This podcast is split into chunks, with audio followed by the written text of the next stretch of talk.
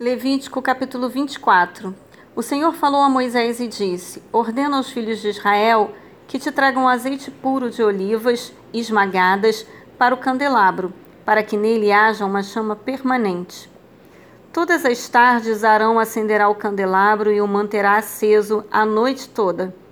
Ali diante de Yahvé o Senhor, do lado de fora do, do véu, a cortina que fica em frente da arca da aliança.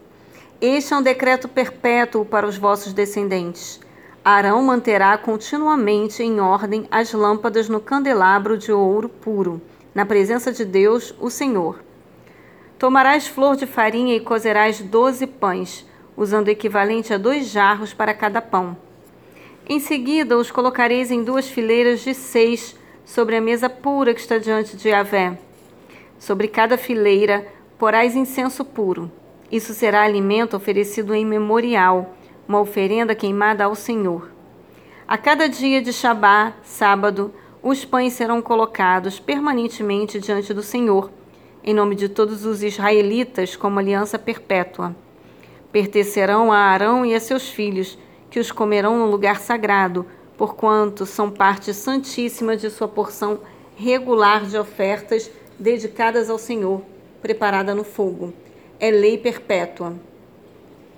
Aconteceu que o filho de, um, de uma israelita, cujo pai era egípcio, saiu de sua casa e, ao encontrar-se no meio dos filhos de Israel no acampamento, contendeu com um homem israelita. Ora, o filho da israelita blasfemou o nome e o amaldiçoou. Levaram-no então a Moisés. O nome de sua mãe era Selomite, filha de Dibri, da tribo de Dan. Deixaram-no preso até que a vontade do Senhor lhes fosse declarada. Então o Senhor disse a Moisés: Tira fora do acampamento aquele que pronunciou a maldição. Todos aqueles que ouviram porão suas mãos sobre a cabeça dele, e toda a comunidade o apedrejará. Em seguida, comunicarás aos filhos de Israel o seguinte: Toda pessoa que amaldiçoar a seu Deus levará o peso do seu pecado. Aquele que blasfemar o nome de Yahvé deverá morrer, e toda a comunidade o apedrejará. Quer seja estrangeiro ou natural da terra, será executado, caso blasfeme o nome. Todo aquele que matar um outro ser humano será também executado. Quem ferir mortalmente um animal doméstico de outra pessoa deve dar a compensação por ele, vida por vida. Se alguém ferir outra pessoa desfigurando-a como fez tal pessoa, assim lhe fará. Se lhe fará. Fratura por fratura, olho por olho, dente por dente, o dano que se causa a alguém, esse também se sofrerá. Quem matar um animal doméstico pertencente a outra pessoa dará ao proprietário outro animal.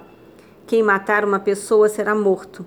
A sentença será entre vós a mesma que se quer se trate de, uma, de um natural da terra ou estrangeiro, pois eu sou o Senhor vosso Deus. Havendo, portanto, Moisés assim falado aos filhos de Israel, tiraram fora do acampamento aquele que havia pronunciado a maldição e o apedrejaram. Cumpriram assim o que o Senhor havia ordenado a Moisés.